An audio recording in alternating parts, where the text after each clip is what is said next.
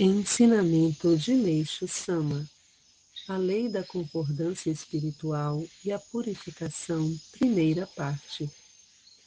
A purificação assume formas diversas devido às suas diferentes causas.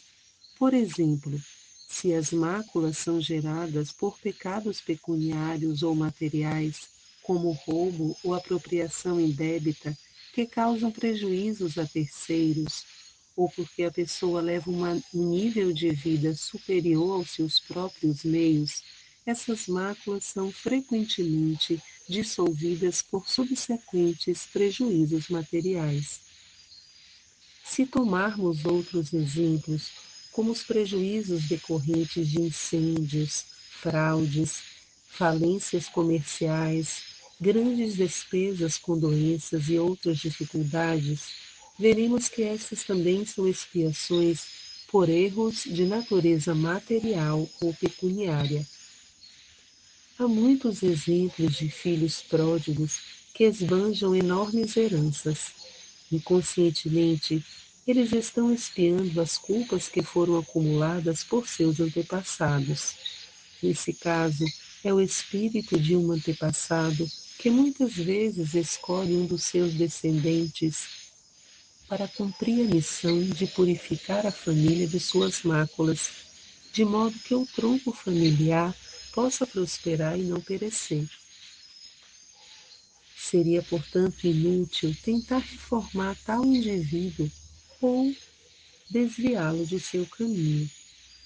No caso de dois filhos, um deles perdulário e descontrolado, e o outro bem orientado. O primeiro, do ponto de vista comum, poderia parecer mal e uma desonra para sua família, mas, quando considerado do ponto de vista espiritual, ele não o é. Este irmão está cumprindo a missão de purificar as máculas espirituais do tronco familiar. Assim, nem sempre é possível determinar qual o lado bom ou mal das coisas, apenas do ponto de vista humano. Também a doença assume diversos aspectos de acordo com o gênero de máculas formadas. Os atos errôneos que levam o culpado a se desviar dos olhos das outras pessoas muitas vezes são purificados por meio de algum tipo de distúrbio de visão. As palavras duras, cínicas ou ofensivas, penosas de serem ouvidas, podem encontrar purificação através de distúrbios auditivos ou de linguagem.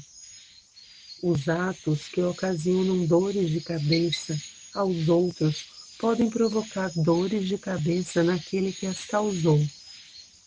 O pecado de trabalhar somente para si pode dar origem à purificação por meio de doença na mão ou no braço.